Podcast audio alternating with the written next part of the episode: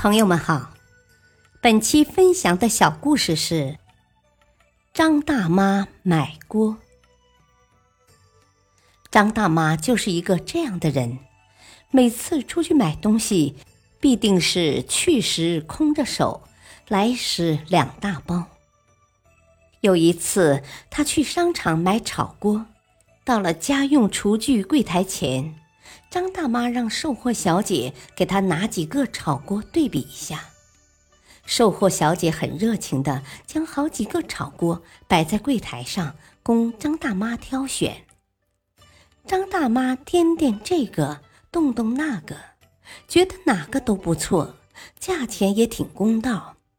而且售货小姐说了，如果一次性买两个的话，还可以在原来的价格上优惠一折。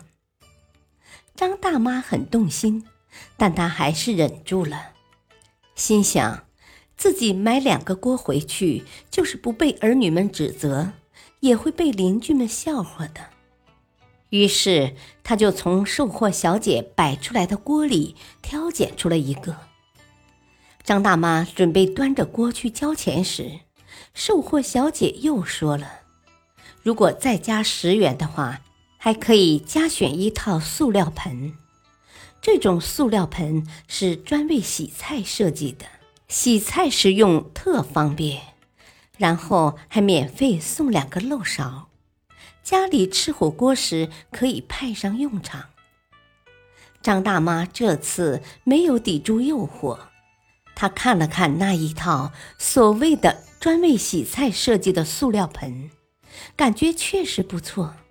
而且原价是二十五元一套，现在只要加十块钱就可以带走了。反正就十块钱，又不是什么大事，干嘛不买呢？买了就这样。来买炒锅的张大妈又买了塑料盆和漏勺。回家以后，张大妈用新塑料盆，感觉还是没自己原来洗菜方便。